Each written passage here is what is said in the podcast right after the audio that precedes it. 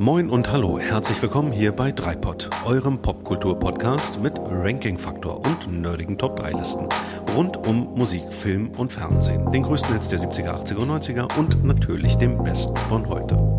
Wir sind Micha, Björn und Daniel und wünschen euch gute Unterhaltung.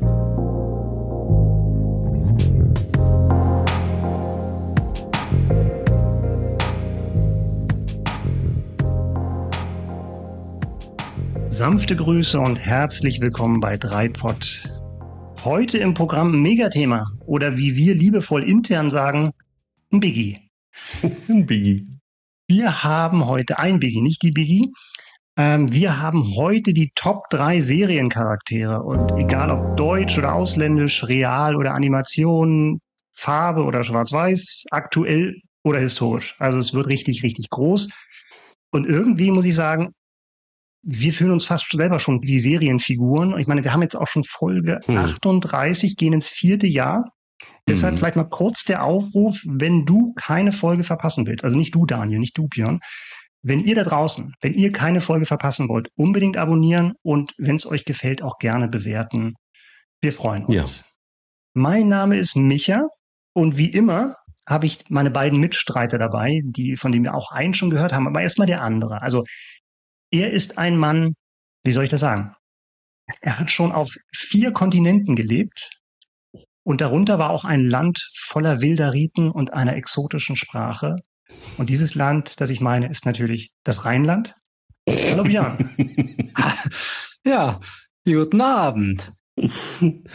Und der andere Mitstreiter ist ein Mann, der das wissen wahrscheinlich die wenigsten, der jahrelang Nachbar von Schauspiellegende Götz George war. Oh, ja. Ob er da aus alter Verbundenheit bei den Seriencharakteren auch den Kommissar Schimanski nominieren wird, wir werden es rausfinden. Hallo Daniel.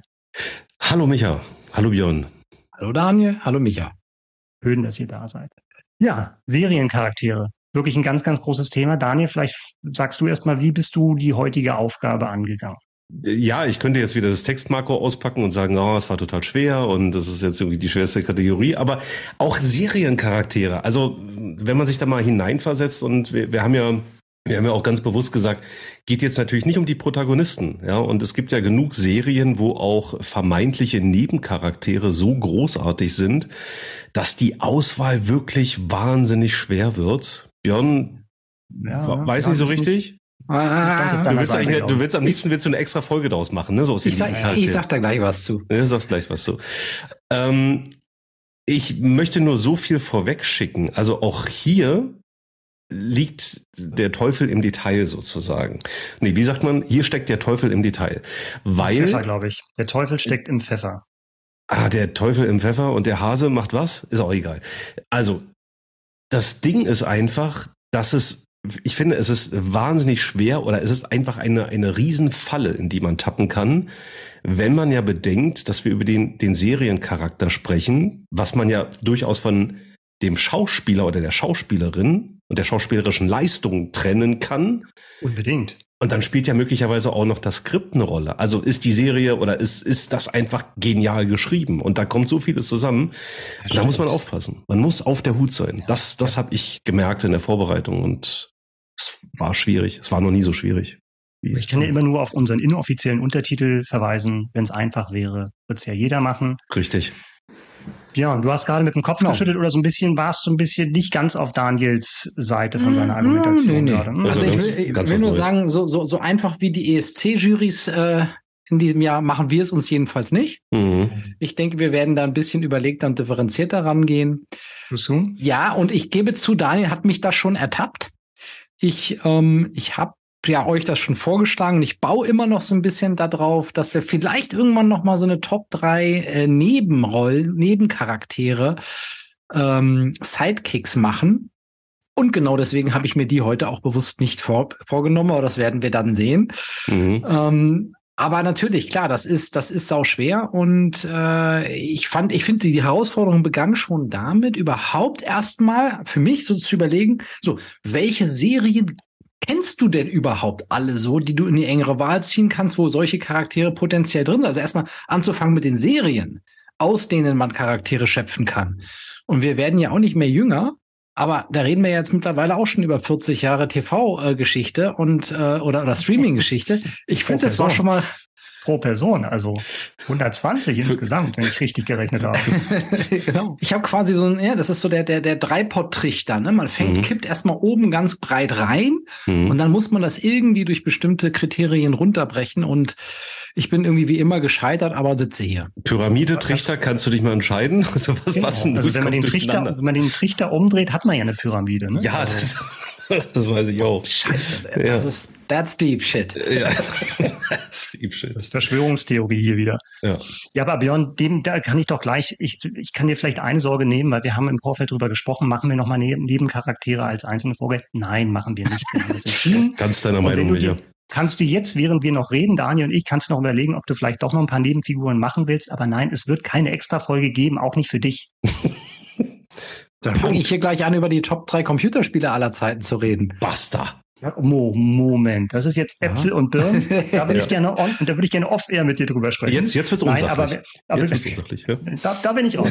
Nein, aber es ist tatsächlich ja auch das Problem, und da kann man ja ein bisschen aus dem Nähkästchen plaudern, weil nee, was ist eine Nebenfigur, was ist eine Hauptfigur? Ich glaube, ja. da würden wir uns sehr, sehr schwer tun, das zu trennen. Und deswegen sagen wir heute Seriencharaktere. Also wenn du da eine ganze Kategorie ausschließen möchtest heute, be my guest. Mal gucken, mhm. was dabei rauskommt. Ja. Micha, aber, aber, aber dann, dann noch auch mal an, an, an dich äh, den, den Ball geflankt und die Frage gestellt. Wie, wie war das bei dir? Bei mir war es genauso schwer, mindestens genauso schwer wie bei euch. Und ich sage vielleicht noch ein bisschen was zu meiner Herangehensweise ein bisschen später bei den einzelnen Nominierungen, mhm. möchte aber nur noch mal darauf hinweisen, dass wir die letzten drei Folgen, wenn ich richtig gerechnet habe, keine Übereinstimmung hatten. Und ich glaube, das könnte heute Abend anders werden. Also ich gehe die Wette Prognose. ein, dass es heute Abend anders ist. Professor Brinkmann? Ah, ja. ah, ah, nee, nee, nee, aber ich, ich habe nee, ich hab nee, das Gefühl.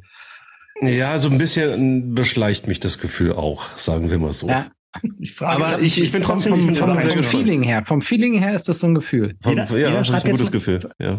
Jeder schreibt jetzt mal eine Zahl auf groß auf ein Blatt Papier und dann gucken wir mal, ob die Anzahl der, der Übereinstimmungen, die wir jetzt draufgeschrieben haben, oh, zum Schluss gucken wir mal, wer am also, nächsten dran lag. Also Anzahl heißt, Anzahl heißt zum Beispiel, ich, bei, bei, bei Whitney Houston hatten wir ja zum Beispiel alle drei, das wäre aber nur eine Übereinstimmung. Das wäre nur eine Übereinstimmung. Ja, okay, verstanden. Ich, mhm. Jetzt brauche ich einen Zettel, oder? Micha, Björn, guck mal hier. Wenn, Ham Hamburg Hauptbahnhof Food Court. Was sagt dir das? das Be Be Bewirtungsbeleg? Bewirtungsbeleg äh, genau, vom, vom, vom, bewirtete vom, Personen. Schön. Schön. Bewirtungsbeleg vom Falafelladen. Daniel ist mit dem Podcast nicht ausgelastet, macht nebenbei die genau. Steuern. Das ist auch schön. Ja, genau, na, ich brauche hier einen Zettel. Bewirtungsanlass, Dreiport, Vorbereitungsgespräch. Genau. Bewirtete Person, Micha. ja, okay, also. Ich, ich sag dir, Björn, wenn du mit dem Tipp am nächsten ran liegst, dann reden wir auch nochmal über die Nebenfiguren. Warum, warum, warum bietest du ihm jetzt einen Deal an? Das verstehe ich nicht. Das kannst du alles rausschneiden. Das jetzt nur, damit er sich besser fühlt hier. Achso, okay. Off, off the also. record sozusagen. Okay. Off the record. Ja. ja. ja. Ich bin nie, nie, nie gut in so Tippspielen. Ich habe jetzt schon wieder das Gefühl, dir daneben geschossen zu haben. Naja. So. Hätten wir das auch zu den Akten. So, dann blieben ja nur noch mal die Regeln. Wir gehen also reihum und wir kennen die Nennung der anderen nicht, deswegen auch das Ratespiel gerade eben. Und wie immer biegt sich Björn die Regeln so zusammen, wie er es gerade braucht. ich bin jetzt der. Gleich kommt der Micha-Move. Wart ab, der Micha-Move. Was heißt ich nominiere heute nicht. Ding, ding, ding, ding. Wir haben gesagt, ähm, Daniel beginnt mhm. diesmal, dann kommt Björn, gefolgt von mir und nach unserer Top 3 kommt eure Top 3, weil wir haben wieder sehr schönes Feedback bekommen. Ja. Und äh, ganz, ganz zum Schluss, also da auf alle Fälle dranbleiben, weil da kommt das nächste Thema. Das Thema der nächsten Folge wird bekannt gegeben. Mhm. Weltpremiere sozusagen, hier live on air. Genau. Also wer da abschaltet, weiß ich auch nicht. Äh, ja. Habt ihr noch was hinzuzufügen? Nö. Nö. Dann gebe ich die Bühne frei für Daniels Top 3. Fangen wir mal so an. Ich, ich torpediere schon mal Björns Wunsch, dass wir noch mal irgendwas mit Nebencharakteren machen. Das kannst du jetzt gleich schon mal abhaken. Meine Nummer drei ist ein tatsächlich ein Vertreter aus einer deutschen Serie. Ui. Er sagt Okese statt okay. Er sagt Tschüssli statt Tschüss. und, und Akkordeon, wie der Franzose sagt. Scheiße. Meine Nummer drei heißt Berthold Heisterkamp. Wow. Nein, Daniel, geil. Hätte ich nie gedacht. ja, äh, wie es, wie es halt so ist. Man, man baut so eine Top 3 und dann schiebt man hin und her und guckt sich seine Longlist an. Und dann fängt man an zu grübeln und zu überlegen, wieso, weshalb, warum. Also, Berthold Heisterkamp aus der Serie Stromberg, der ja eigentlich in einer Tour nur Ernie genannt wird. Dieser Charakter, und wir gucken jetzt wirklich mal auf diesen Seriencharakter, ist für mich gleichzeitig gewöhnlich und außergewöhnlich. Und man hat gerade bei, bei Ernie den Eindruck, dass ähm, Ralf Fußmann, der ja Autor und Produzent ähm, äh, ist von, von Stromberg, da sehr, sehr genau hingeschaut hat und eine sehr, sehr, sehr, sehr intensive Recherche betrieben hat. Und ich möchte mal sagen, oder ich, ich möchte mal behaupten, dass jeder, der in einer größeren Abteilung arbeitet oder vielleicht in einem Konzern arbeitet, einen Ernie kennt. So. Auf, auf eine spezielle Art und Weise. Mich, Micha, du kennst einen. Wenn du keinen kennst, bist du einer. genau. Das ist, das ist auch schön. Also für alle, die die Stromberg nicht gesehen haben, will ich, äh, ich will, will die Serie jetzt gar nicht zusammenfassen. Ich will einfach mal Ernie kurz zusammenfassen oder Berthold, der eben nur Ernie genannt wird der wirkt immer so ein bisschen zurückgeblieben, aber er ist gleichzeitig sehr kompetent, was so das Versicherungs, was Versicherungsthemen angeht. Und da ist er irgendwie wirklich gut und äh, wird auch von anderen dann äh, ab und zu mal nach, nach Rat gefragt, aber trotzdem so richtig ernst nimmt ihn keiner. Und er trägt furchtbare Krawatten, hat auch sonst, äh, sagen wir mal, kein besonders ausgeprägtes modisches Empfinden, hat ständig Schweißflecken unter den Armen, hat total nervige Marotten. Also egal, ob er jetzt ständig Lebensmittel anleckt, bevor er sie isst, oder äh, vor sich hin murmelt beim Arbeiten, Geräusche macht, so dass die um ihn herum sitzenden Kolleginnen und Kollegen wirklich ausrasten. Und dann auf der anderen Seite, das, das muss man ja auch so zusammenfassen, er wird gemobbt. Und damit ist er für mich eine, eine wirklich sehr, sehr tragische Figur. Und wenn man sich mal so, wenn man so durch die, durch die Serie durchgeht, die ja, die ja fünf Staffeln hat, was so mit ihm passiert und, und wie er sich auch durch diese Serie hindurch entwickelt. Ja, also ähm, zwischenzeitlich hat er eine Freundin, schwebt auf Wolke sieben und äh, die verlässt ihn dann aber. Seine Mutter stirbt, was ihn total aus der Bahn wirft. Er wird depressiv und so, so heiter und so lustig Stromberg ja teilweise ist, äh, es gibt halt wirklich auch sehr traurige Momente, die dann mit Ernie zu tun haben. Äh, er unternimmt ja sogar einen, Selbstmordversuch in der Serie. Ja, den überlebt er aber tatsächlich dann Stromberg und äh, ja, dann später engagiert er sich in der Kirche und in der Jugendarbeit und das ist auch wieder eine Sache, die er verliert. Also kurzum, es gibt kaum einen anderen Seriencharakter, der mich über eine Serie hinweg so in eine emotionale Achterbahn geschickt hat, wie, wie Ernie das geschafft hat. Und ich kann ganz oft über ihn lachen, was manchmal auch wirklich gemein ist, weil, weil eigentlich alle über ihn lachen. Aber es ist, er, er schafft so absurd witzige Situationen. Man kennt das oder man, man entdeckt Parallelen aus dem eigenen Berufsleben, aus der eigenen Bürofamilie. Natürlich äh, äh, aktuelle Fälle ausgeschlossen. Ich gucke da nur in die Vergangenheit, ja, ganz anonym. Aber ja, gleichzeitig ist er, wie gesagt, sehr, sehr, eine sehr tragische Figur. Du, ich muss dir ganz ehrlich sagen, ich hätte da niemals mit gerechnet und ich finde das, also ich finde, du hast mich gerade richtig da positiv damit überrascht, auch wie du das begründet hast. Ja, okay, ja, ähm, schön. Ähm, nee, wirklich, weil, weil ganz, ich, ich bin ganz ehrlich, Du, du hast natürlich völlig recht, dass es diese, also finde find ich auch total schön, dass du diese mitfühlende Seite bei, bei Ernie dann hast und, ja. und, und ich merke halt nur bei mir gerade, ich habe die äh, vielleicht höchstens zu fünf Prozent gehabt und habe allen anderen 95, 90 Prozent auch eher gelacht. Ja. Und, und insofern finde ich das gerade total schön, dass du das, das mal so aufmachst, weil damit hast du natürlich völlig recht. Und äh, was ich auch in Ernie immer so schön finde, er ist ja, obwohl er gemobbt wird und obwohl er von allen auf die Fresse kriegt, mhm. ist er von Anfang bis Ende ja jemand, der immer aufsteht und ja. ausspricht für die, für die richtigen Dinge. Ja. Und sich auch gegen Stromberg auflehnt und gegen, gegen Ulf ja. und alle anderen. Und er hat, na, es ist für ihn eine Selbstverständlichkeit. Das ist ja wirklich eine schöne Charaktereigenschaft. Ne? Und ich finde, finde ich total schön, Daniel. Also danke. ja, danke dir. Micha, kannst du das auch so nachfühlen oder nee, was? Ich finde das auch eine tolle Wahl, an die ich überhaupt nicht gedacht habe, weil ich bei den Deutschen würden mir jetzt gar nicht so viele einfallen, ähm, die da, die es ähm, irgendwie, die ich da auf der Longlist hätte. Ich finde es aber eine tolle Wahl, auch wenn ich das Björns Meinung teile. Ich habe da mhm. auch nie so dieses Mitgefühl gehabt. Ne? Mhm. Er war ja so ein bisschen der Punching Ball und ähm, hat natürlich total lustige Momente gehabt, ne? Und auch durch mhm. seine Art und immer wieder angeeckt. Insofern war das einfach eine Figur, über die ich toll lachen konnte. Ja.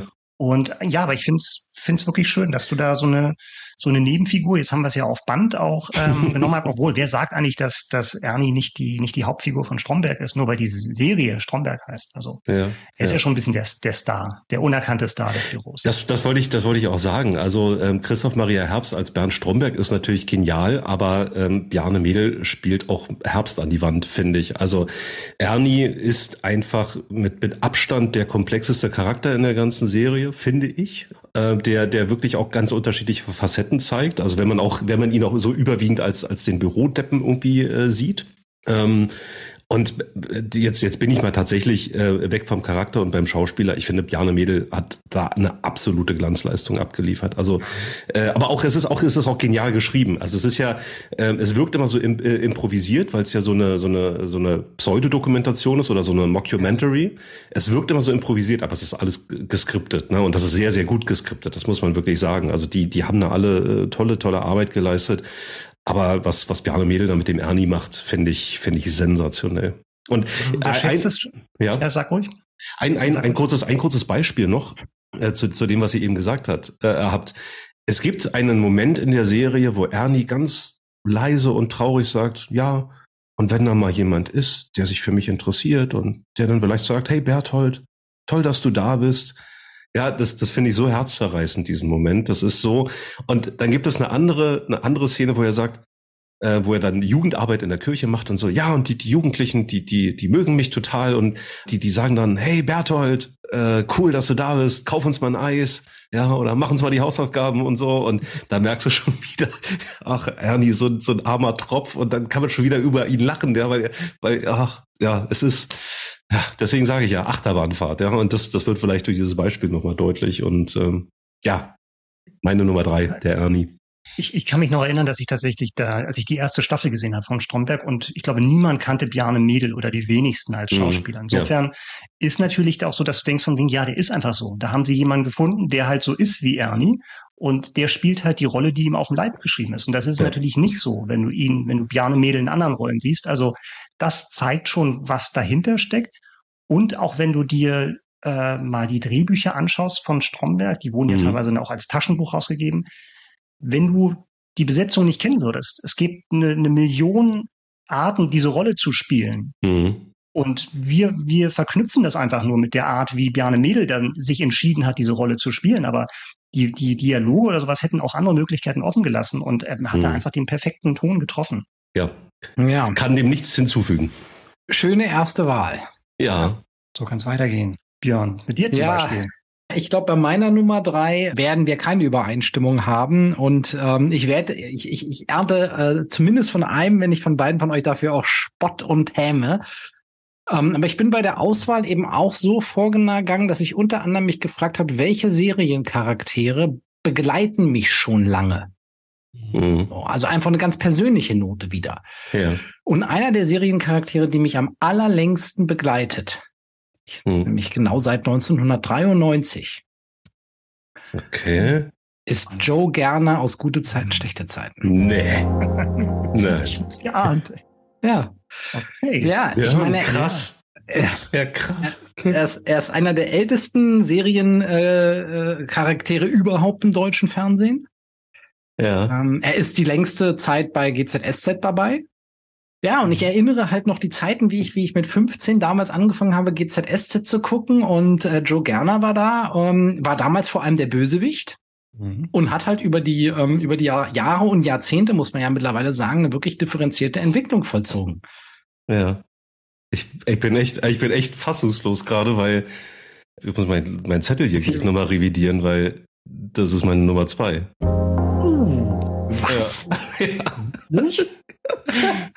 okay, ich glaube, wir haben mehr Überschneidungen diesmal. Okay. Joe Gerner, ja. ja klar, natürlich. Krass.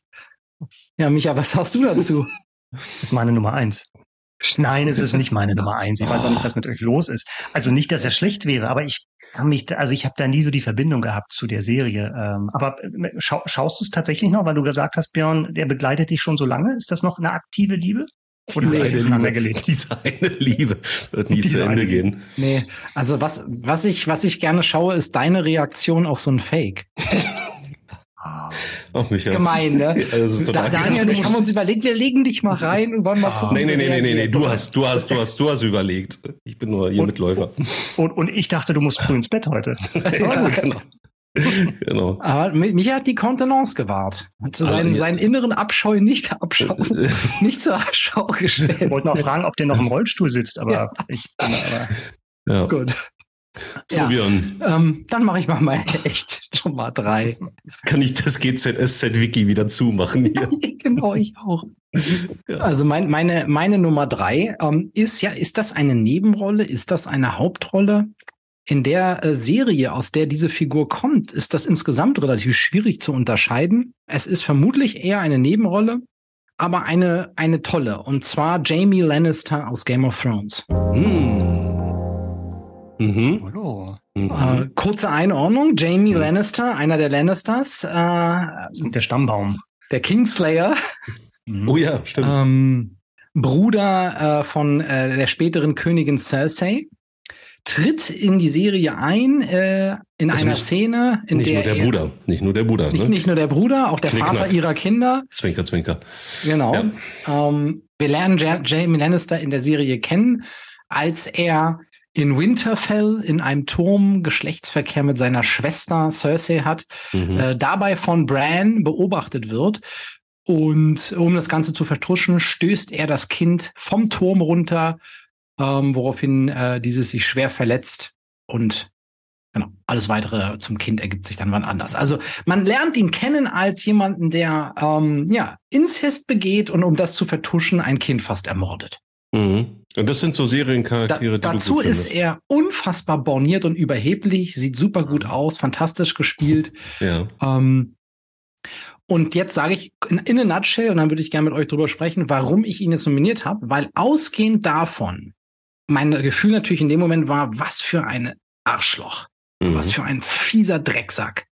Mhm. Ausgehend davon im Laufe von Game of Thrones eine Wendung stattfindet. Ja, das stimmt. Wo ich mich wirklich im Nachhinein gefragt habe, wie, wie ist das geschehen? Wie konnte das sein, dass mhm. ich diesen Jamie Lannister am Ende mag als Charakter? Ähm, seine, seine positiven Seiten zu sehen.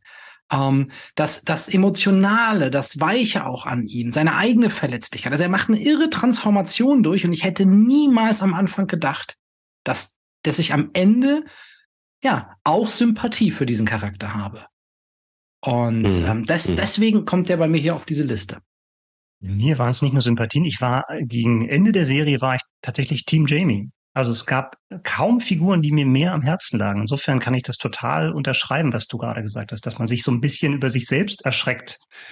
Und eigentlich ist es ja was Unverzeihliches, was er getan mhm. hat. Also mehrere Sachen, aber gerade diese Einführung in die Szene meine ich. Ähm, und dass du sagst, wie, wie es jemand schafft. Und ich glaube, dass da Besetzung auch eine ganz, ganz große Rolle spielt, wie heute bei, bei neuen Nennungen. Ähm, aber in dem Fall besonders, weil du halt wirklich ein, ein super, also jetzt vielleicht jetzt kein, kein Shakespeare-Darsteller ist, aber so sympathisch und so cool wirkt und dann natürlich auch eben durch tiefe Täler durch muss als Figur, wo du dann wirklich einfach Sympathien für ihn entwickelst. Und äh, ich kann das total unterschreiben. Ich habe gerade versucht, vor meinem geistigen Auge irgendwie alle Staffeln mal ganz kurz ablaufen zu lassen und äh, also um, um zumindest mal wieder so ein Gefühl für diese äh, für die Evolution dieses Charakters zu bekommen. Und ich bin mir da gerade nicht so sicher, ob ich ob ich das teile, also dieses dieses ähm, die, diese Wandlung so zum Guten. Also äh, für mich hat er immer so ein Stück weit den Makel des Opportunisten gehabt. Also den ist er irgendwie nie so richtig losgeworden ich kann nachvollziehen äh, und, und wenn ich mich so an einzelne Folgen erinnere, tatsächlich auch nachempfinden, was, was ihr meint. Was, was eben auch so eine Wandlung angeht, wenn ich dann wiederum an das Ende von Game of Thrones denke, ähm, gut, die letzte Staffel war sowieso nicht so meins, da, da war ich tatsächlich eher enttäuscht als begeistert. Ähm, dann war da doch nicht mehr so viel für mich von dieser Wandlung vorhanden. Und ich glaube, ich glaube, an der Stelle hat er, hat er verloren. Also das, was du, was du eingangs gesagt hast, Björn, ähm, wie du ihn so beschrieben hast, da sage ich ja, also er, er, er war auf jeden Fall einer der, der sehr, sehr, der sehr sichtbaren, dominanten Charaktere in dieser Serie und ähm, tatsächlich sehr, sehr spannend, ihm, ihm zuzusehen und seine, seine Entwicklung da irgendwie mit zu verfolgen. Aber ja, wie gesagt, ich glaube, so dieses, dieses Opportune, das hat er für mich nie so richtig abgelegt. Und da da war ich nicht so richtig Team Jamie, aber mhm. aber das, was von Game of Thrones ähm, äh, nominiert wird, äh, dass jemand aus dieser Serie nominiert wird, das, das hatte ich geahnt heute. Ähm, aber Jamie überrascht mich da tatsächlich. Ja, hätte ich auch nicht mit gerechnet. Also ja. ich, ich muss, ich war vielleicht glaube ich ein bisschen befangen. Ich habe tatsächlich mal den Darsteller äh, Nikolai Costa-Waldau mal im Rahmen eines Interviews ähm, getroffen und ich habe selten jemand erlebt, der mhm. so eine Coolness ausstrahlt. Hm. Also wirklich, und jetzt nicht abgehoben cool, sondern einfach wirklich cool rüberkommt und sehr, sehr lässig und habe auch immer gedacht, obwohl das jetzt nicht zur Lässigkeit passt, dass der eigentlich auch ein guter James Bond geworden wäre, wenn das mhm. irgendwie anders mit dem Alter und mit der Verfügbarkeit der Rolle hingekommen wäre, weil er auch, mhm. obwohl er Däne ist, wirklich fast perfektes Englisch spricht, äh, mhm. hätte ich auch gerne gesehen. Ja, ich muss dazu sagen, ich habe auch die Bücher gelesen ähm, mhm. von George R. R. Martin und es gibt natürlich, das ist, wissen alle, die die Serie gesehen haben, das war ja breit diskutiert, dass es auch Abweichungen von den Büchern gibt und tatsächlich kommt er in den Büchern noch ein Stück besser weg als in der Serie. Ah, okay, ja. Also die berühmte Szene auch am Ende von Game of Thrones, wo er Cersei am äh, Totenbett seine, der, des gemeinsamen Sohnes noch mal halb vergewaltigt oder vergewaltigt, da gab es ja auch große Diskussionen drüber, ja. wie die Szene zu interpretieren ist. Die gibt's im Buch gar nicht. Mhm. Und die war natürlich noch mal so ein, so irgendwie auch noch mal so ein Makel auf, auf ja. die Wandlung, ne, so. Äh, ja. Und sein Ende ja auch, ne? Ja. Also seine Entscheidung ganz am Ende, ohne das jetzt noch mal extra zu spoilern, aber ja. seine, seine letzte Entscheidung war ja auch sehr umstritten oder vielleicht dann auch nicht ganz konsistent mit dem Verhalten der letzten drei, vier Staffeln vorher. Ja, aber ja, für mich ist so im, im Fazit, ähm, so eins habe ich schon gesagt, dieses, diese, diese eigene Überraschung irgendwann, dass ich den mag, mhm. irgendwie und mit ihm fühle. Und das finde ich genial an einer Charakterentwicklung. Und ich mag es generell in, in, in, in, in, vor allem auch in Serien, weil man da natürlich noch mehr Zeit hat, das zu erzählen. Wenn Charaktere differenziert sind, wenn's, wenn, wenn es verschiedene Schattierungen von Grau gibt mhm. und nicht den, nicht immer nur den reinen Helden oder den absoluten Bösewicht, sondern wenn sie, wenn das eben, ja, mhm. auch manchmal nicht unterscheidbar ist. Da bin ich voll bei dir. Also das, das, das finde ich auch tatsächlich äh, selber, selber reizvoll, ne? Immer wieder in, in Serien. Und da hast du völlig recht, da ist Jamie Lannister alles andere als, als eindimensional. Ne? Und ich musste, musste mich gerade daran erinnern, es gibt ja dann irgendwann, ähm, ich, ich glaube, das darf man spoilern, dass er irgendwann seine Hand verliert und äh, somit eigentlich ein ähnliches Schicksal teilt, äh, weil er es verstümmelt. Ne? Also er hat, er hat Bran quasi äh, äh, verstümmelt oder oder so sehr geschädigt, äh, dass er nicht mehr ähm, voll einsetzbar ist. Und das das widerfährt ihm auch. Und da merkt man tatsächlich auch, dass das dann irgendwann, also das macht dann auch was mit ihm, ja, und und, und er verändert sich auch.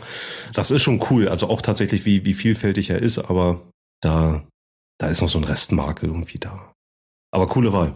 Auch überraschend. Also hätte ich auch nicht mitgerechnet. Fast so überraschend wie gerne. Aber habt ihr euch das überlegt, als ich auf Toilette war? Nee, das haben wir ja schon. Oder war das äh, von langer Hand geplant? Von langer Hand geplant. Vor drei Jahren bei der Gründung von drei Episode 38, da kriegen wir eh ne. Eines Tages. Eines Tages. Eines Tages. Doch, nicht heute und nicht morgen. Ja. Aber irgendwann, ja. So, Micha, Ach, ja. welcher, welcher GZSZ-Star ist denn da ich dein da, Seriencharakter Nummer drei? Meine Nummer drei hat keinen Vornamen, hat nur einen Nachnamen und hat es trotzdem sehr weit gebracht, nämlich zum Lieutenant Commander der Sternflotte. Meine Nummer drei heißt Data aus der Serie Star Trek Next Generation. Gespielt ja, von Graham Spiner. Und jetzt könnt ihr euch melden, falls ihr den auch habt. Auf der zwei. Auf der zwei. Teilt, geteilter Platz mit ja, Gerner. Krass, krass Leute. Ich, ich hätte den fast auch noch drauf gelassen. Ich hätte gesagt, er ist kein Mensch und doch niest und gähnt niemand so schön wie er. Krass, ja. Schön, schöne Wahl. Ja. Micha, hau rein. Ja, du kannst ja dann gleich dann ähm, das äh, dann auch noch einsteigen. Ich, ja, für die, für die drei, vier, die Data nicht kennen, Data ist ein Android, deswegen ja auch nicht menschlich, ist aber trotzdem ein vollständiges Crewmitglied der Enterprise. Warum habe ich ihn genannt? Ähm, man könnte meinen, dass ein, ein Superhirn ohne Emotionen eine sehr, sehr langweilige Figur wäre, die man auf einem, in einer Serie haben könnte. Aber genau das Gegenteil ist der Fall. Mhm. Weil er eben durch diese, durch diese Nüchternheit und durch diese Ratio, die er verkörpert, eben gerade so spannend wird und auch das zeigt, was uns Menschen ausmacht, weil das muss man vielleicht noch dazu sagen, der größte, also er wird getrieben von so einer Wissbegier, warum Menschen sich so verhalten, wie sie sich verhalten. Also er arbeitet mit Menschen zusammen und möchte das menschliche Verhalten verstehen und durch die Figur des Data wird dem Zuschauer welche absurden Verhaltensweisen vor Augen geführt. Mhm. Und das finde ich schon einen sehr, sehr genialen Kniff. Und er ist so eine Instanz auf der Brücke der Enterprise, aber auch in der Serie, weil er halt die Stimme der Vernunft ist, der, der Fels in der Brandung, auf die man sich eigentlich immer verlassen kann, mit, mhm. mit Ausnahme der Folge Beweise vielleicht. Also da kurz äh, Episode 17 von Dreipod nochmal reinhören, die besten Star mhm. Trek-Folgen. Mhm. Aber es ist, ja, er ist halt immer da und du kannst dich darauf verlassen und du, du lernst halt nicht nur über ihn was, sondern auch über die Menschen um ihn herum, irgendwie, weil er halt so unbestechlich ist und trotzdem von dieser, von dieser Neugier getrieben wird. Mhm. Ja. Das ist mein Öffnungsplädoyer. Dein Öffnungsplädoyer, das, das würde ich dahingehend sehr gerne ergänzen, weil du hast eben gesagt, ähm, dass er, dass er immer bestrebt ist, menschliches Verhalten zu verstehen. Ähm, was ich ja finde, was ihn so spannend macht, dass er ja geradezu versucht, und dem nacheifert, menschlicher zu werden. Ne? Also nicht nur dieses Verstehen, sondern er will ja selber so sein. Und das ist so, äh, das führt ja immer wieder zu ganz, ganz tollen Situationen und auch zu ganz, ganz tollen Dialogen, beispielsweise auch mit, mit äh, Jean-Luc Picard, ne, wo, mit, mit dem er sich ja dann auch austauscht. Und also Picard bringt ja gerne mal eben auch so eine philosophische Komponente dann eben in so ein Gespräch mit rein. Ne? Und dann, dann wird das eben so ergründet, warum will Data das, äh, das machen und, und Data ne, kann sich ja vielleicht auch glücklich schätzen mit dem, wie er ist und, und was er hat und so weiter. Aber ihm reicht es halt nicht. Über die gesamte Serie reicht ihm das nicht, einfach der Android Data zu sein. Und das Interessante ist, er hat ja übermenschliche Fähigkeiten. Ja, also er ist schneller, er hat, äh, er hat Kräfte, ja, und, und, und, und sorgt da dann auch irgendwie für, für, für spannungsgeladene Action-Momente in dieser Serie. Ein positronisches Gehirn. Ja, Voll funktionsfähig. Beherrscht multiple Techniken, wie wir wissen.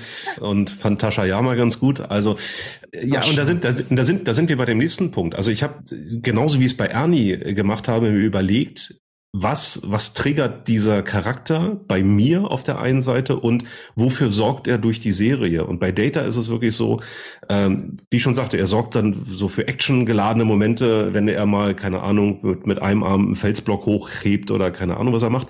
Und dann gibt's aber auch wieder eben sehr, sehr lustige Momente oder eben diese nachdenklichen Momente, diese philosophischen Momente, wo es darum geht, über die Folge haben wir auch gesprochen. Wem gehört Data? Ne? Also darf ein Android. Wurde heute, wurde, wurde heute beantwortet, uns beiden, Daniel. Ja, sehr schön, Micha. Ja. Reichen wir uns virtuell die Hand. Ähm, also auch diese, diese philosophischen äh, Momente, wo es dann um die Frage geht, ja, was, was bedeutet, was ist denn Existenz? Was ist Bewusstsein? Und kann man einfach über einen Androiden, nur weil er eben nicht menschlich ist, ähm, verfügen, entscheiden, ihn auseinandernehmen zu Forschungszwecken und sezieren und was was ich machen? Oder muss man akzeptieren, nein, das ist ein Individuum wie ähm, Diana Troy oder Jean-Luc Picard oder Wer auch immer. So und ähm, das, das macht, das macht diese ganze Serie. Jetzt ich gerate wieder in Fahrt gerade, ähm, wieder voll im Star Trek Vibe. Ähm, das macht diese Serie so spannend, aber das macht insbesondere finde ich Lieutenant Commander Data so spannend. So, ich glaube, Björn, du teilst das ja auch. Björn, Björn, Du erklärst jetzt, warum du Data nicht für würdig Ja, ich, ich, kann, ich kann euch das noch nicht erklären, aber es wird sich heute noch klären. Äh, weil Tascha ja noch kommt. Ähm, so, so ungefähr. Der Reisende. Aber ich ist tatsächlich bis, bis vorgestern stand, stand äh, Data bei mir noch auf der Liste. Shut up, Wesley. Weil, weil all das, was ihr gesagt habt, teile ich natürlich vollumfänglich. Ja. Auch gerade kürzlich noch die neue neue Staffel Picard gesehen. Noch um, nicht ähm, wieder nicht spoilern. Also äh, die habe ich äh, noch nicht gesehen. Ne? Also die die ja. die Staffel fehlt mir noch. Ja, ja, ja, ja. Ähm, und es ist einfach so, ihr habt das, ich, ich wiederhole es nicht, für mich war der Kernaspekt von Data A, er hat mit die witzigsten Szenen produziert mhm. in Star Trek. Mhm. Und B, er hat genau das symbolisiert, was den Menschen zu Mensch macht, indem er nicht ein Mensch ist. Und dieses Defizit, dieses Verlangen nach den Emotionen. Und als er den Emotionschip dann irgendwann mal hatte, ist er darunter zusammengebrochen. Ja, mhm. also was ja auch wieder so eine interessante Message irgendwie ist, dass das ja auch eine Form von mh, mm, zum Menschen gehört, nicht nur die Emotionen zu haben, sondern sie auch, auch sie zu ertragen, mit ihnen zu leben, äh, mhm. äh, sie zu regulieren im, äh, im Leben und diese ganze Komplexität, die Schwierigkeit des Menschseins und Werdens, das, das über die Geschichte des Androiden plus viele andere Dinge, die ihr schon genannt habt, ist einer der, einer der einzigartigsten Charaktere in, in der TV-Geschichte. Ja. Und Brent Spiner ist einfach auch eine coole Sau. Total. Und ich, ich höre jetzt, ich höre jetzt äh, gedanklich äh, jene äh, Hörerinnen und Hörer, die vielleicht durch die originale Enterprise-Serie sozialisiert worden sind und der Meinung sind, ja, man muss ja Spock nominieren da ist mir der Gedanke äh, oder kommt mir der Gedanke, dass das Data ja eigentlich äh, so, so rollenmäßig eine, eine, eine evolutionäre Weiterentwicklung ist. Ne? Also was so das Facettenreichtum einer, eines solchen Charakters äh, angeht, weil Spock war ja auch im Grunde genommen so ein äh, ja also oberflächlich emotionsloser, total kontrollierter, nüchterner, für den eigentlich nur Logik und Ratio zählte. So und das könnte man Data in gewissen Teilen eben auch anlasten in Anführungszeichen. Aber er ist so viel mehr und er entwickelt sich durch diese Serie so großartig und bietet so, so viel tolle Geschichten innerhalb dieser Serie. Und deswegen ist das für mich irgendwie auch nochmal so eine Weiter, Weiterentwicklung ähm, einer, einer solchen Figur in so einem Team, ne, in so einer, in so einer Crew. Und ähm, ja, Data ist, du hast es gesagt, ein, wirklich einer, einer der geilsten Charaktere ja. der, der Fernsehgeschichte. Ich, ich habe ein bisschen schlechtes Gewissen jetzt. Micha, hast du denn alles gesagt zu Data? Alles gesagt, nur dass ich gerade noch eine Merchandising-Idee hatte. Ähm, ja. Steht dir mal vor, Kartoffelchips mit dem Konterfei von Brent Spiner und ich nenne sie Emotionschips. Wow. Nicht schlecht, also nicht schlecht. Die Idee ist, ja. sich bereit zu verkaufen. Höhle der Löwenruf. Könnte so eine Jump to Conclusions Mat sein. Das kommt gleich neben der Dreipot-Tasse. Ne? Genau. Wo Enttäuschung ist, da war ja mal Liebe. Mm. Das stimmt. da war mal, da war mal was, ja. Geniale Nominierung. Strich, genau, also geteilter Platz mit Data. Und dann wären mhm. wir schon bei Björn mit seiner Nummer zwei. Gut, dann bleiben wir einfach beim Thema und damit löst sich auch die Frage auf, warum mhm. ich Lieutenant Commander Data nicht hatte, weil ich seinen direkten Vorgesetzten Captain Jean-Luc Picard nominiere. Uh. Ja, und ja. Ähm, ich habe jetzt lange hin und her überlegt, habe mich am Ende für Jean-Luc Picard entschieden, weil Jean-Luc Picard ist für mich Kindheitsidol, ja. Führungsideal, Wertevorbild. Und auch wenn er eben nicht ein, sagen wir mal, Charakter ist mit vielen Grautönen und so weiter und so fort, wie jetzt vielleicht äh, andere Charaktere, ähm, der nicht so innovativ ist wie ein Data, mhm. ist Jean-Luc Picard für mich einfach ganz persönlich ein, der Fels in der Brandung und ich verbinde so viele schöne Momente damit. Ich könnte, wir haben über in unserer Star Trek Folge ja. über ähm, über die Folgen, ähm, unsere Lieblingsfolgen gesprochen. Viele davon liegen an seiner Rolle. Mhm. An der, ne? Und da, Daniel, du hast gerade sozusagen das, die Geschichte aus Datas Perspektive, wem gehört Data, ne? Die, die, die andere Rolle ist ja Jean-Luc Picard, der eintritt für diese Werte, der ein genialer Verhandler ist, der Gerichtsverhandlungen führt, ähm, der delegiert, der seine Macht teilt in der Führung und all diese Aspekte. Deswegen ist das für mich einfach eine wundervolle Rolle, auch wenn sie ja fast schon ein bisschen kitschig ist auf eine gewisse Art und Weise. Mhm. Auch nicht mehr als jetzt Star Trek an sich, wenn du das so nennen willst, kitschig ist, ne? weil es natürlich eine idealisierte Version der Zukunft ist, ne? Mhm. die jetzt nicht unbedingt mhm. das realistischste Szenario ist. Aber ähm, ich kann das total nachvollziehen. Das ist schon eine sehr, sehr coole Figur. Ja, also ich muss auch sagen, ich finde Kitsch ist da ist da eigentlich gar nicht passend, ja, weil ähm, es es ist eine es ist eine Utopie, also im positivsten Sinne, wenn man wenn man an solche Aspekte denkt, wie ähm, die die Menschheit äh, hat äh, sowas wie Armut und Krieg hinter sich gelassen und äh, das das Zusammenleben und Zusammenexistieren mal irgendwann neu gedacht. Das ist ja irgendwie eine total coole Idee. Das wäre total schön. Die ganzen Konflikte setzen sich natürlich natürlich trotzdem dann intergalaktisch fort, ja, zwischen unterschiedlichsten äh, Rassen. Also die, die Themen äh, bleiben ja erhalten, aber ähm, nee, also äh, so gesehen, Kitsch passt da für mich auch nicht. Es ist, es ist äh, an vielen Stellen ist es eine, ist es eine Utopie und die wird, da hast du völlig recht, durch Jean-Luc Picard eben auch sehr, sehr gut verkörpert. Ähm, weil was, was, was, was ihn ja auch so besonders macht, ist die Art und Weise auch, wie er Entscheidungen trifft. Und ähm, es gibt, glaube ich, keine Szene, wo er sich wirklich davor scheut, eine Entscheidung zu treffen. Er trägt sich mitunter wahnsinnig schwer mit Entscheidungen. Das sind ja mitunter auch wahnsinnig schwere Entscheidungen, ne? wenn wir an sowas denken wie die oberste Direktive ähm, der Sternenflotte. Also man, man darf nicht Einfluss nehmen äh, in, in andere Kulturen und Rassen. Ähm, und das aber auch immer abzuwägen. Also beispielsweise auch gegen das Leben oder gegen die, die Unversehrtheit eines einzelnen Crewmitglieds. Und das ist immer wieder, finde ich, ganz, ganz toll. Und das sind, da gibt's wahnsinnig viele starke PK-Momente. Da hast du völlig recht. Und also gegen diese Wahl kann man natürlich überhaupt nichts sagen. Weil es war interessant, Björn, dass du dann doch anscheinend für dich selbst so diese Regel auferlegt hast, dass es aus einer Serie nur eine Figur hm. geben sollte auf dem Treppchen bei dir. Ich habe mir die Regel auferlegt, weil ich sonst am Ende, und das ist vielleicht auch nochmal, wenn wir am Ende ein kleines Fazit machen, heute mal, mhm. weil ich sonst, ich habe schon gemerkt, dass es ganz wenige Serien sind, in denen viele Charaktere jeweils drin sind, die mich persönlich, die, die ich hier einbringen würde. Und mhm deswegen war für mich schon ein, ein Kriterium, ein bisschen Vielfalt an den Tag zu legen. Vorschlag zur Güte, lasst uns doch mit der Longlist darüber sprechen, weil ich, ich hätte da noch so ein paar Kandidaten, die man ja einfach mal nennen könnte und dann äh, passt das ja vielleicht auch zu dem, was du gerade gesagt hast. Ja, Jean-Luc Picard, die Hoffnung auf eine Welt, in der es auch anders und besser sein kann. Oh, das hast du sehr schön gesagt. War er das mit der, ich möchte aus einer Toilette trinken, ohne krank zu werden? Ja, das war, das war was anderes, ne? Das war Riker. das war Riker. Ich dachte, das wäre aus Trainspotting. Naja, egal. Ja. ja. Ah, ja. ja.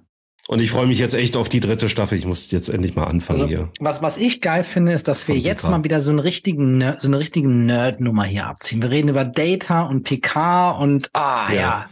Ja, so ja aber alles, alles fundiert, alles fundiert begründet. Genau. Also, ne, es geht ja um, es geht ja um es geht ja um die Themen des Lebens. Es geht ja die, ne, die philosophische Betrachtung von von Leben und also es geht um Leben und Tod und auch jetzt bei Michas Nummer zwei. Ja.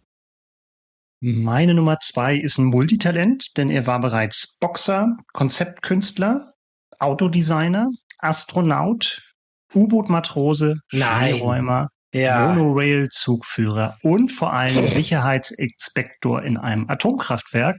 Meine Nummer zwei, Homer J. Simpson.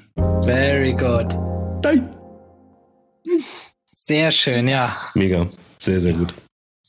Der musste sein. Ja. Um ihn bin ich tatsächlich nicht rumgekommen. Und äh, ich sage euch auch warum. Mhm. Was mich bei Homer Simpsons, glaube ich, wahrscheinlich am meisten beeindruckt, ist dieses dieses Kindliche in der Figur. Ne? Er ist ja Familienvater, aber trotzdem ja.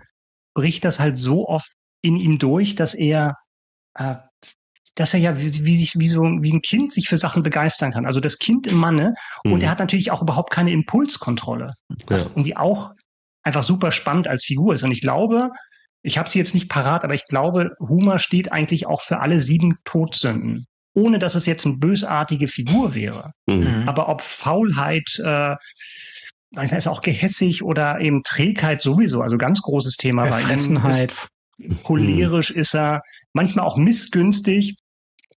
Und bei einigen von den Sachen kann ich sagen, also ja, wer, wer träumt nicht davon, mal seinen ganzen Impulsen nachzugeben? Also ich kann ja. das sehr, sehr gut nachvollziehen.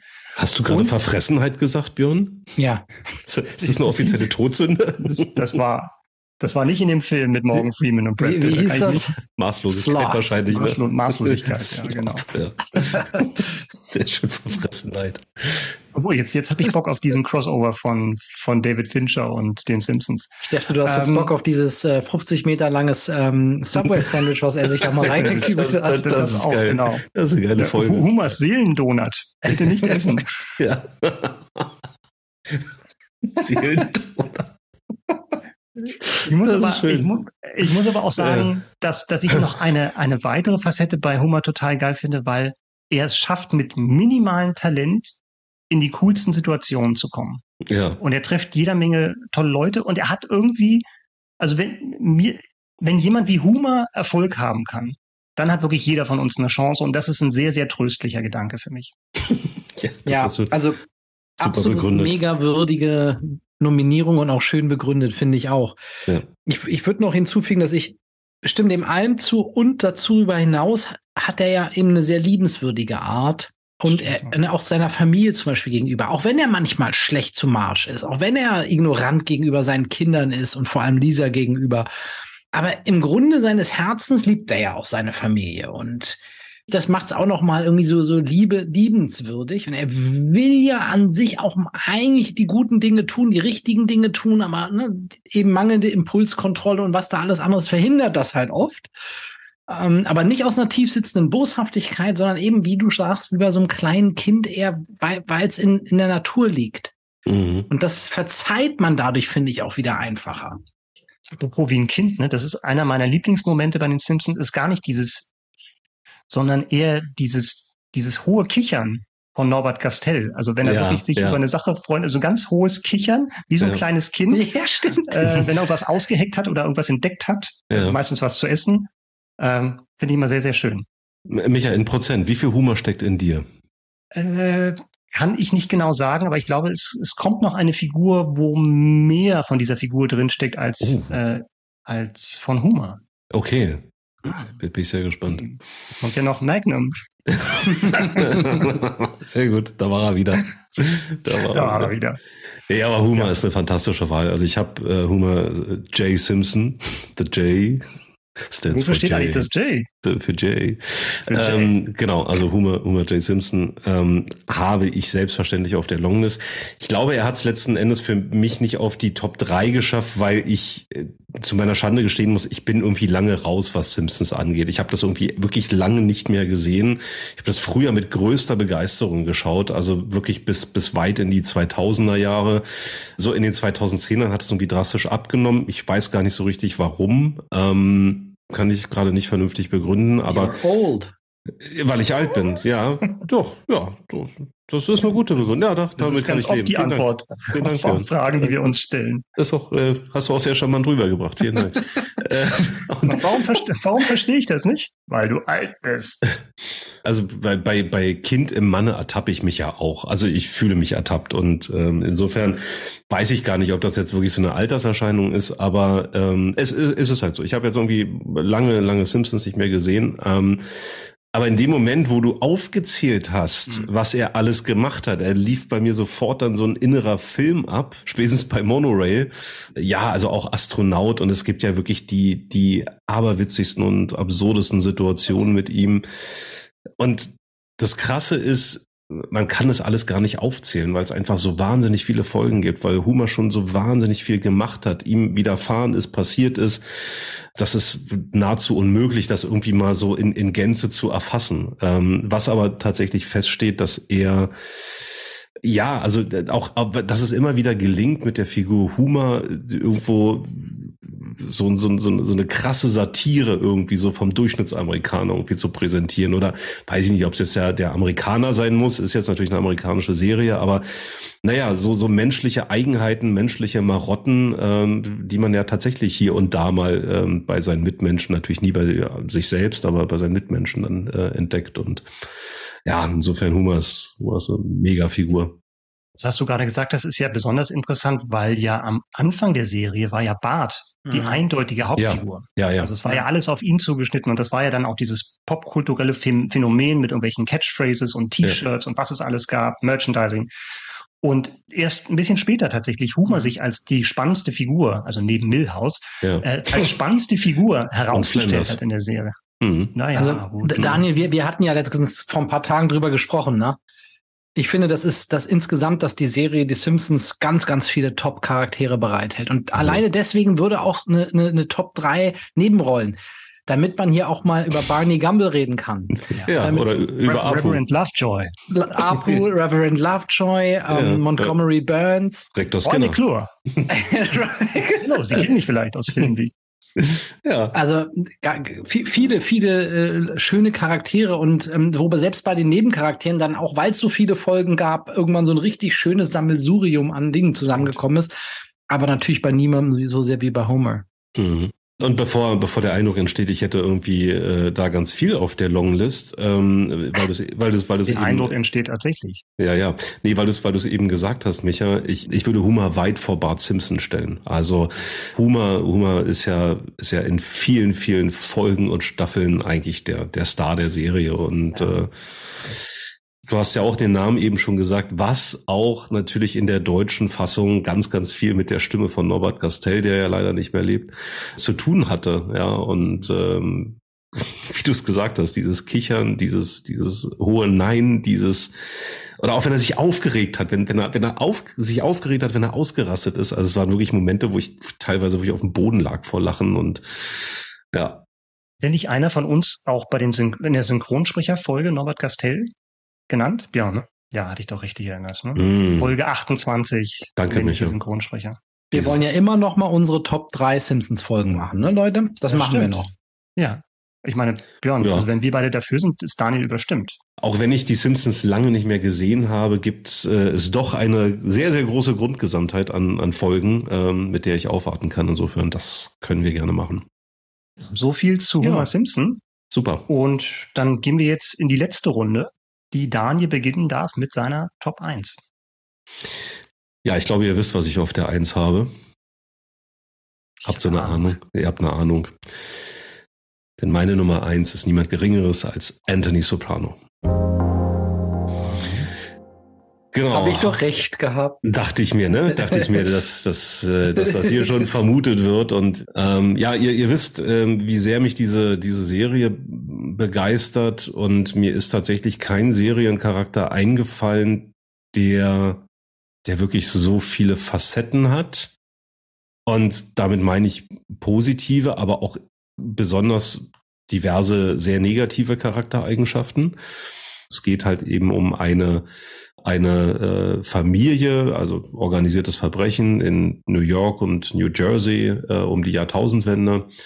Und er, Tony Soprano, also Anthony genannt Tony, Tony Soprano ist eben das Familienoberhaupt, also nicht nur einer, einer äh, vierköpfigen Familie, sondern eben auch der, der Familie rund um das organisierte Verbrechen. Und das Krasse ist, ähm, und da bin ich ganz nah bei dir, was du, Björn, über Jamie Lannister gesagt hast. Tony Soprano ist ein absoluter Schwerverbrecher. Und trotzdem gelingt es, also da muss man jetzt auch sagen, es gelingt der Serie, es gelingt dem Skript und äh, es gelang James Gandolfini, der Tony Soprano spielt, diese Rolle so auszufüllen, dass man mit ihm fühlt und mit ihm leidet. Trotz der Tatsache, dass er wirklich ja ein Mafia-Boss ist, ein knallharter Macho ist, ein absoluter Machtmensch ist. Ähm, es gibt unzählige Momente, wo er dann plötzlich wieder ein ganz, ganz sensibler Melancholiker ist, der unter Panikattacken leidet und deswegen eine Therapeutin aufsucht.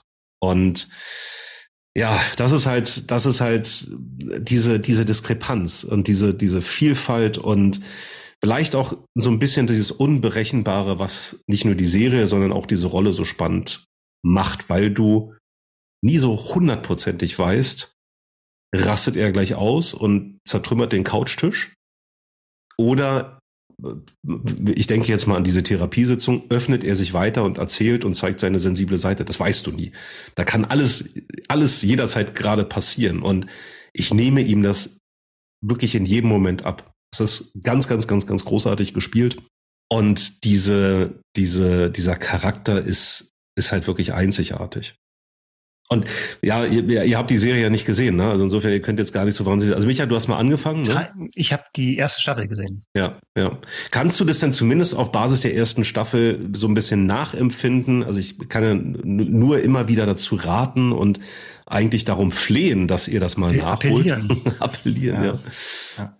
Ich kann das natürlich nachvollziehen und natürlich auch nach allem, was ich gelesen habe. Also ich glaube, ich habe mehr über die Sopranos gelesen, als ich, als ich tatsächlich die Folgen geschaut habe. Mhm. Gilt ja auch als eine der, der besten Serien aller Zeiten und auch die Figur natürlich. Äh, ja. Tony Soprano gilt natürlich auch als. Und das ist interessant, weil, also mich hat die Serie nie, nie so abgeholt wie, wie dich und wie viele mhm. andere.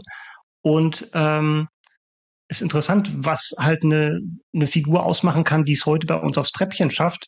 Und eins, was du jetzt angesprochen hast, hat gerade dieses viele Facetten. Und das kann man ja jemandem wie Homer Simpson nicht unterstellen. Mhm. Insofern finde ich es schon mal ganz faszinierend, dass halt eine, eine, eine Figur, die es jetzt hier nach oben schafft, nicht unbedingt facettenreich sein muss. Ne? Aber klar, ein Gangster, der gleichzeitig zu einem zu einem äh, Psychotherapeutin oder zu einer Psychotherapeutin geht, das ist natürlich schon mal ein gefundenes Fressen für, für ja. Storytelling, ne? irgendwie zu ja. gucken, wie, wie managt der das, seinen Beruf und seine persönlichen Probleme. Na, und ich würde so weit gehen, äh, zu sagen, dass dank ihm die, die, die Rolle eines Mafia-Bosses etwas sehr Menschliches bekommen hat. So merkwürdig das klingt. Und Imagepflege ähm, für die Mafia.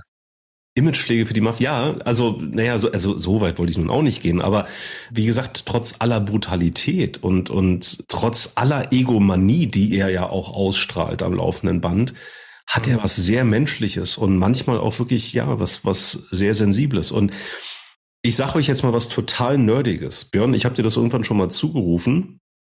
Mir kam irgendwann mal der Gedanke, wenn, wenn wir, wie gesagt, das wird jetzt total nerdig, aus einer systemischen Perspektive ergibt sein Verhalten wirklich Sinn. Weil wenn man, wenn man es so betrachtet, dass seine Aufgabe in diesem System organisiertes Verbrechen und Familie, wenn seine Aufgabe ist, der Bewahrer dieser Familie zu sein, dann gelingt ihm das. Und das führt aber auch dazu, dass er, naja, dass er Leute aus dem Weg räumen muss, die dieses System Familie zu gefährden versuchen. Also nicht die biologische Familie, sondern die, die genau. Organisation. Genau, ja. die ganzen Cousins und Tanten und wen es da alles ja. so, so gibt. Ne? Und das ist ja dann fast schon so ein Running Gag, wer, wer da noch alles Cousin von zweiten, dritten, vierten Grades irgendwie ist. Mhm. Äh, nein, genau, also wirklich die erweiterte Familie. Und wenn man das wirklich mal so als System begreift, dann ist, handelt er ganz oft logisch, so merkwürdig das klingt. Aber sein Job und seine Rolle ist es tatsächlich, diese Familie zu bewahren und zu sehen, dass diese Familie weiterhin existiert ähm, und sich nach außen hin auch abgrenzt und Menschen, die halt, die halt dieses System stören, die müssen halt aus dem Weg geräumt werden. Ja, also mhm. mit aller, mit aller Brutalität und aller Unmenschlichkeit und alles, was nichts mit unseren modernen Werten zu tun hat. Ne? Aber trotzdem in dieser, in dieser Geschichte, in dieser Erzählung und in dieser Serie funktioniert das für mich. Und diese Figur Tony Soprano funktioniert da von Anfang bis Ende für mich. Ja, also alles, was ich dazu sagen kann, ist, dass äh, du mir am Sonntagmorgen um ein Uhr, als das Taxi vor deiner Tür stand, ähm, sechs Boxen DVDs in die Hand drücken wolltest. Ja, äh, du wolltest nur eine mitnehmen. Und ich meinte, ich fange mal mit einer an, genau. Ja, genau. Äh, ja, weil tatsächlich, die habe ich, die habe ich sogar noch auf DVD. Ich habe die mittlerweile auch äh, äh, digital zum Streamen, aber davon hast du ja nichts. Insofern, ja, fangen wir mit der DVD-Box an. Die, die, erste, die erste Dosis ist immer umsonst. Ne? Richtig. Genau, genau, genau. den Björn mal, den Björn mal angefixt. Mhm. Ja, ich hatte mir das schon gedacht, Daniel. Hab ja. dich ja letzte Woche schon drauf angesprochen und du hast ein Pokerface aufgesetzt und nicht reagiert. Ähm, ist mir das gut gelungen? Na, doch, es ist dir gut gelungen, aber das ich war, trotzdem, war trotzdem überzeugt. ja, ja. Ja, sehr schön. Okay.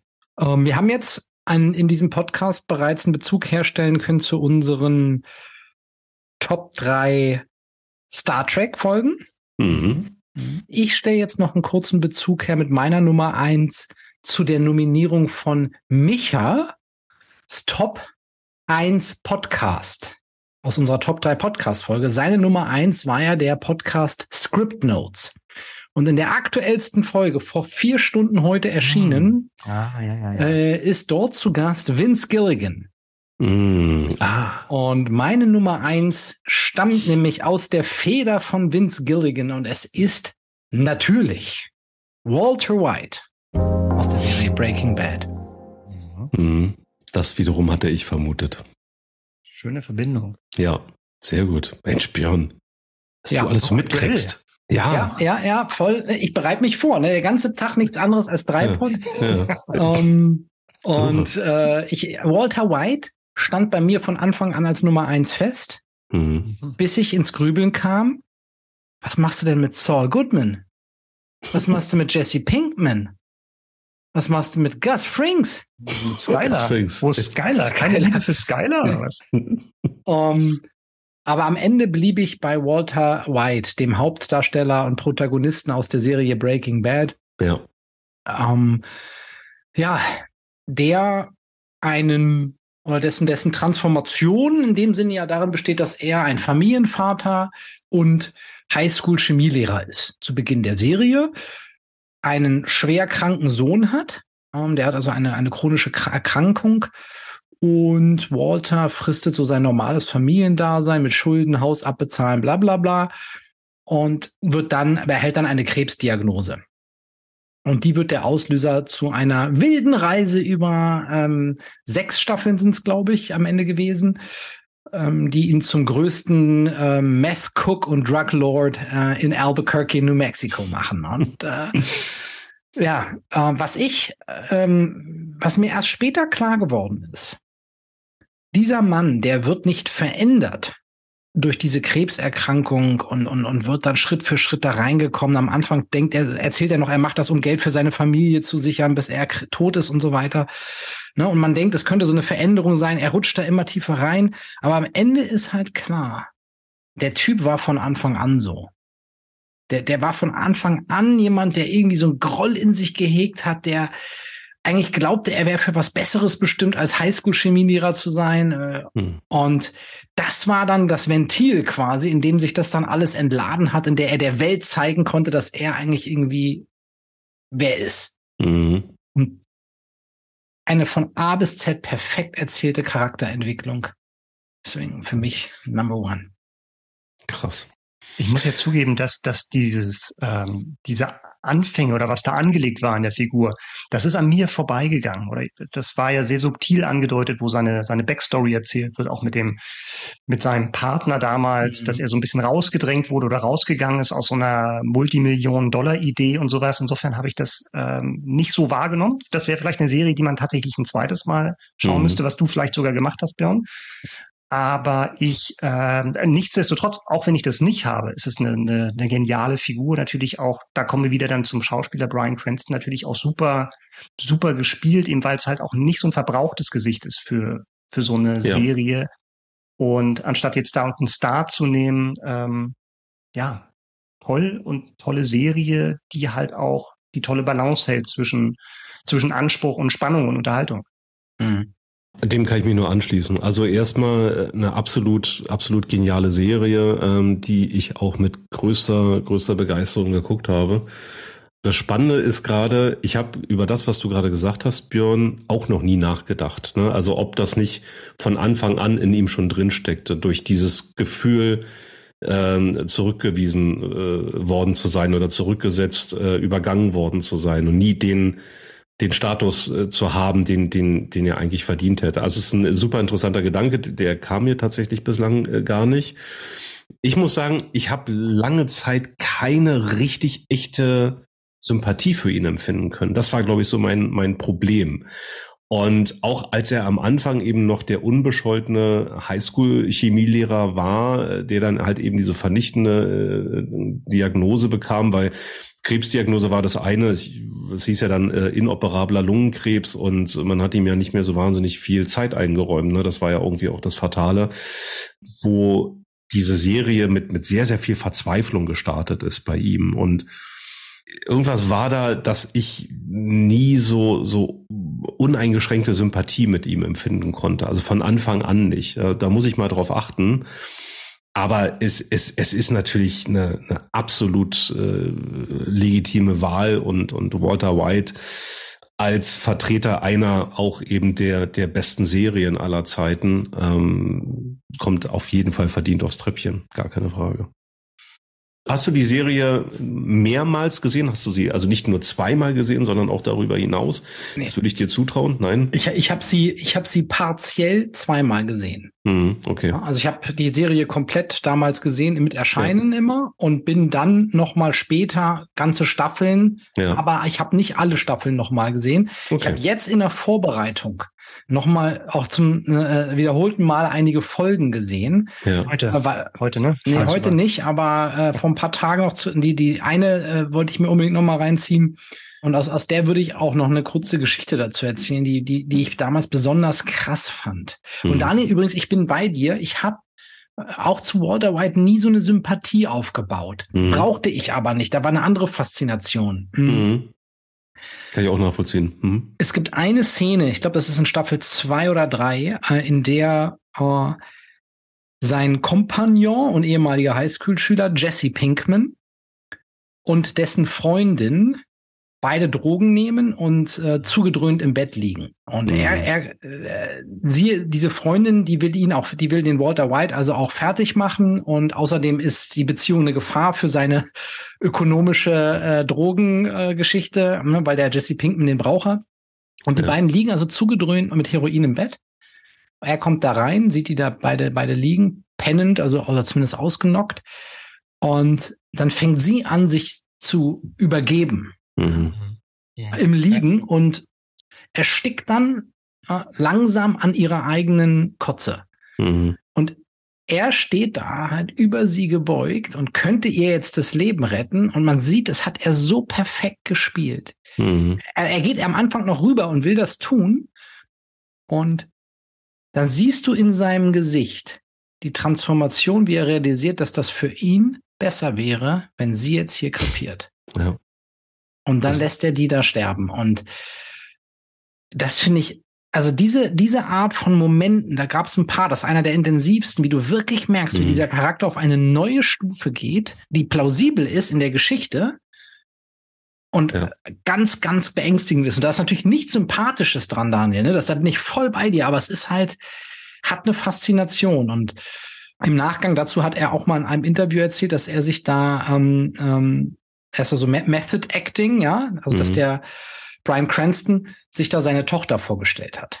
Mhm. Und also die kam ihm das Bild seiner Tochter. Er sah da, er sagte, er sah in dem Moment das Bild seiner Tochter. Der dann war danach wohl völlig fertig, musste irgendwie minutenlang von Leuten, also der Schauspieler jetzt, ne, mhm. Brian Cranston, in, mhm. in irgendwie gestützt werden und in weil er da so voll reingegangen ist und das, mhm. äh, ne, diese Kombination, Michael, du hast es auch gesagt, Brian Cranston mit dieser Rolle und dieser, dem, dem, dem, dem wie die Rolle geschrieben ist. Ah, ja. ja, sehr schön. Micha. Dann kommt jetzt tatsächlich die letzte Nennung. Mal gucken, ob es noch eine Doppelung gibt, aber ich glaube nicht, weil, nee, also es kann ja nicht mehr sein. Nee, genau. Also, meine Nummer eins hat einen IQ Jetzt muss ich aufpassen, was ich sage, weil ich ja vorhin gesagt habe, ich fühle mich der Figur Von 180, aber ich erkläre verdammt es. gut ich, aus. Ich, ich, ich, ich erkläre hm. es. Ähm, ja. Meine Nummer eins hat ein IQ von 187 mhm. und schloss die Uni mit 14 Jahren ab mhm. und heißt Dr. Sheldon Cooper aus The Big Bang Theory. Oh, da habe ich mich jetzt doch vertan. Habe ich doch was anderes ja, gedacht. Ich, ich dachte, dachte, kommt Dugi Hauser. könnte man meinen. Ja. Könnte man meinen. Ich war mir aber Sherlock gerade, aber okay. Ja, habe ich auch gedacht. Ja, ja. Man, wäre auch gar nicht so weit weg. Krass. Die Cumberbatch. Long ist. Mhm. Ja, ähm, Sheldon Cooper ist theoretischer Physiker an der Caltech in Kalifornien. Und warum habe ich ihn genannt? Also wie gesagt, ganz bekannte US-Sitcom. Und ich fühle mich von den drei genannten Figuren, die ich auf dem Treppchen hatte, am verwandtesten eben leider nicht die Genialität und hoffentlich auch nicht das die Überheblichkeit und das Egozentrische, aber zum einen natürlich ganz offensichtlich dieses nerdige, obsessive für Popkultur. Ne? Also wenn man mhm. irgendwie mal Sheldon Cooper gesehen hat, dann läuft er meistens mit einem Superhelden-T-Shirt rum. Dann teilen wir die Vorliebe für sehr, sehr trockenen Humor und auch die Schwierigkeit mit Veränderungen umzugehen. Da müsste es mal einen Podcast geben, oder? So, Immunität ja. für Veränderung. Äh, oh, ja. Hashtag New Workload. Zwinker, zwinker. Zwinker, zwinker. ja, das ist tatsächlich was. Und er ist natürlich auch, er hat auch eine gewisse, soweit würde ich jetzt bei mir nicht gehen, aber er hat eine Unfähigkeit, in bestimmten sozialen Situationen zu interagieren mit seinen mhm. Menschen. Und er sieht das nicht als Schwäche, anders als ich solche Eigenschaften als Schwäche sehen, sondern er ja, er, er, nimmt das einfach so hin und das finde ich dann wieder bewundernswert und es ist halt einfach sehr, sehr witzige Figur und hat mich schon so zum Lachen gebracht über elf Staffeln Big Bang Theory. Und deswegen ist Sheldon Cooper meine Nummer eins. Krass. Krass, ja. Das, das überrascht mich total. Also ich, ja. ich, ich wusste, dass du ein großer äh, Big Bang Theory Fan bist. Ähm, dass du so weit gehst, äh, das, das, das so überrascht mich. Ja. Ich habe leider von Big Bang Theory zu wenig gesehen.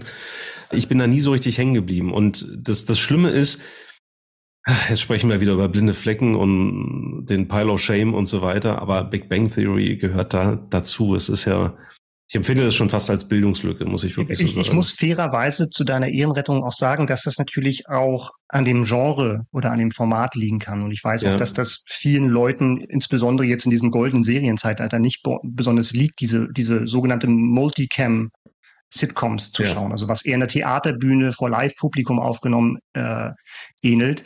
Und äh, wenn du da auch noch mal irgendwie einen zweiten Blick riskieren willst, kann ich dir auch wirklich dann das Original ans Herz legen, weil du es in der Synchro dann doch eben gerade mit dieser Überblendung des Applauses und des Gelächters ja. halt einiges verlierst. Also wenn dann Original. Würde ich sowieso machen, mir, ja. Mir persönlich, ich, ich liebe ja diese, diese Multicam-Sitcoms, ähm, weil ich ja. mit denen aufgewachsen bin. Ähm, mit sogar eigentlich war ja auch schon hier ein Herz und eine Seele mit Ekel Alfred sowas in der Art und ja, stimmt. was weiß ich ähm, Alf, wenn man so will und schrecklich nette Familie und äh, die Huxtables und was es da alles gab und ähm, ich liebe das ja, weil mir das ein unheimliches Gefühl von, von Heimat und Geborgenheit gibt. Also man ja. ist dann so viele Stunden in dem Wohnzimmer einer anderen Familie oder einer Freundesgruppe wie bei Friends, ja. Dass einem das ans Herz wächst. Also nicht ja. nur die Figuren, sondern tatsächlich dann auch dies, dieses Ambiente. Und ich fühle mich dann da zu Hause und sehe die Leute, die ich wiedergesehen habe, schon so oft gesehen habe, viele Stunden mit denen verbracht habe. Und das war tatsächlich bei meinen drei Nennungen tatsächlich auch so. Es gibt super Miniserien, gerade in den letzten Jahren, wo tolle, farbenfrohe, ganz facettenreiche Charaktere da waren. Aber ich bin letzten Endes bei diesen drei Nennungen bei Figuren ge geblieben oder zu denen gekommen, die ich über Jahre begleitet habe, die, die ich, die mich über Jahre begleitet haben. Weil natürlich mhm. dann der, der, ähm, der Impact viel größer ist, wenn du halt sieben Staffeln Next Generation gesehen hast, elf Staffeln Big Bang Theory und äh, Homer Simpson, was weiß ich, zwei Jahrzehnte wahrscheinlich äh, von denen gesehen habe. Der hat natürlich dann, die haben natürlich einen Startvorteil gegenüber Leuten, die ich nur eine Staffel gesehen habe. Ja, also mir ist gerade ganz klar geworden, warum Micha nicht bei Joe Gerner gezuckt hat. Weil wir im Grunde genommen damit auf demselben Level sind. Okay, wie meinst, wie meinst du das jetzt? Ja, ich hatte es ja auch so begründet, von wegen jemand, der mich schon lange begleitet. So, es, ist eine Sit so, okay. es ist auch eine Art Sitcom, ja, ja. eine Daily Soap.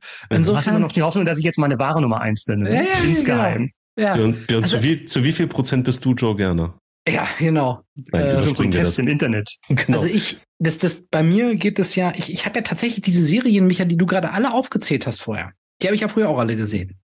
Ja. Und die fand ich auch alle hast gut. den Absprung geschafft. Und irgendwann habe ich den Absprung geschafft.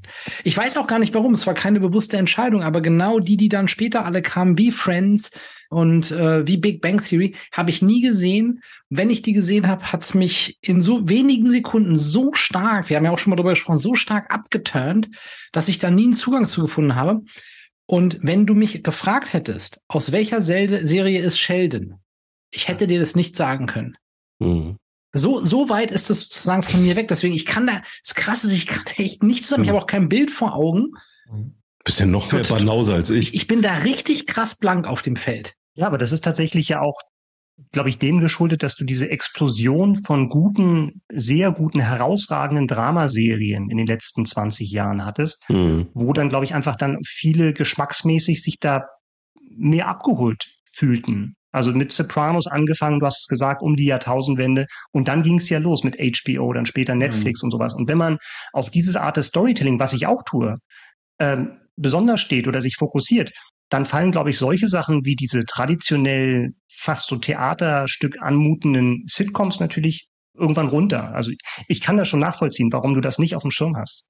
Mhm. Ja, aber wir haben, eine, wir haben eine schöne Bandbreite heute drin gehabt, ne? Total. Also jede Sendung, wo Ernie Heisterkamp und Tony Soprano vorkommen, also das kann nicht ganz schlecht sein. Der Name ist, der Name ist Berthold. Ja, schon. Genau. Wollen wir mal auflösen, was eure Tipps waren? Ja. Wie viele Überschneidungen oh. wir haben? Hier.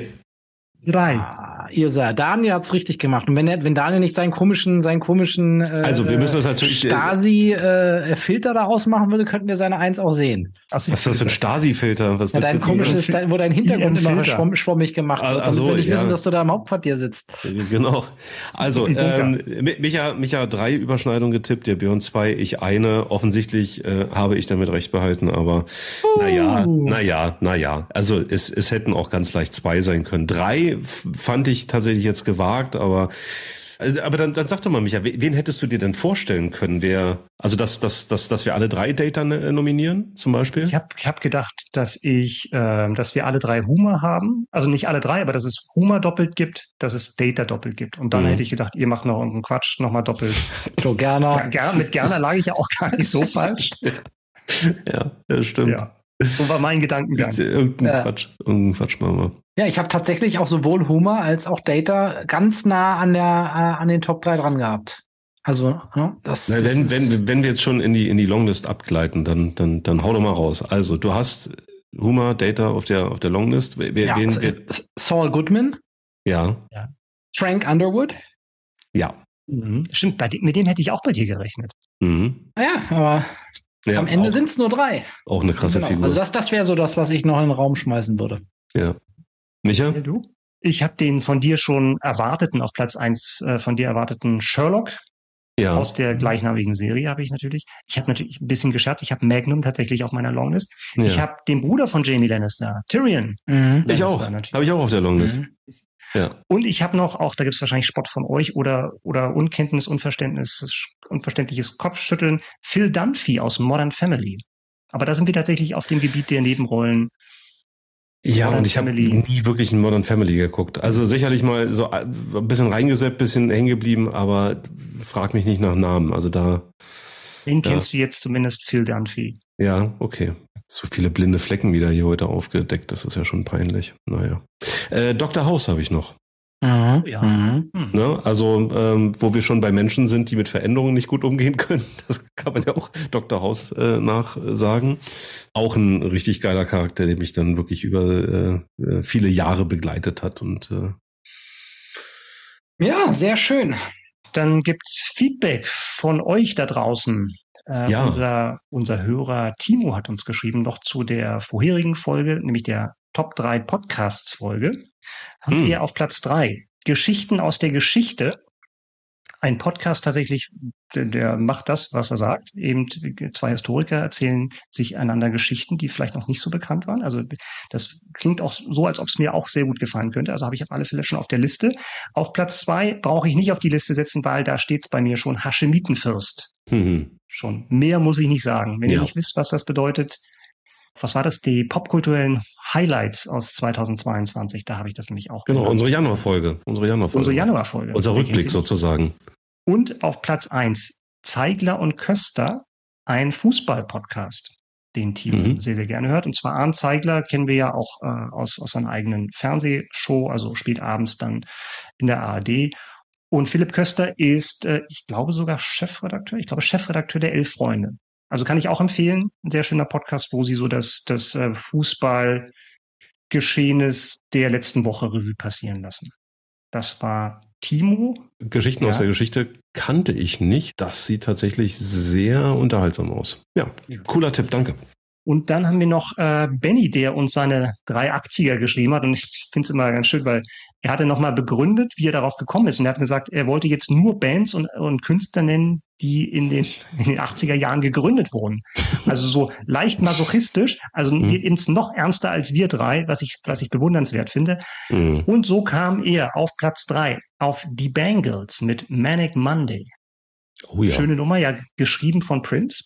Mhm. Auf der 2 hat er Aha, die wir ja auch erwähnt hatten bei unseren 80er-Jahre-Songs. Da hatte ja Daniel einen, einen der Hits von Aha gehabt. Mhm. Äh, Benny hat aber The Living Daylights, also den Bond-Song, mhm. auch in der John Barry-Version äh, mit dem Orchester.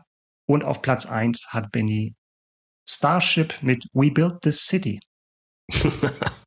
sehr schöne Wahl. Ja. Sehr ja. schöne Wahl. Ja, Timo, Benny, vielen Dank für eure Einschriften, hat uns sehr gefreut.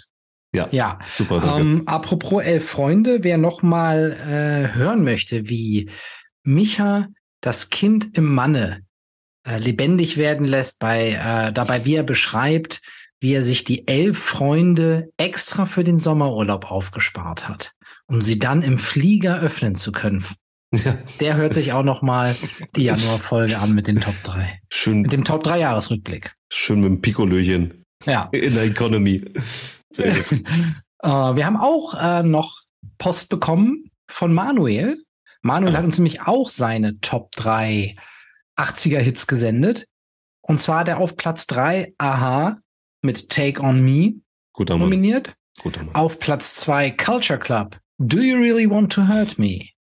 Und auf Platz 1 Wer kennt und liebt es nicht? Opus mit Life is Life. Sehr gut. Naja, die Deutschen, äh, die reichen wir ja noch nach. Ja? Wir haben ja gesagt, wir, wir äh, trennen das mal, weil es sonst zu krass und die Deutschen, äh, die deutschen Top 80er reichen wir noch nach und dann kann Björn auch nochmal mit Opus nachlegen oder so. Nicht, dass wir da Beschwerden kommen, weil Opus ist und bleibt ja auch für immer österreichisch. Ja, aber deutschsprachig. Ne? Hatten wir nicht, hatten wir nicht. Ja, ja, aber Life is Life ist ja Englisch. Ach so, ja, soll stimmt. Ich, soll ich mal vorsingen? na, na, na, na. Also sie singen Nein. Englisch, kommen nee, aus nee, ja, also so gesehen, nee, so gesehen habe ich gerade kompletten Blödsinn erzählt. Sie sind Österreicher und sie singen Englisch. Also insofern.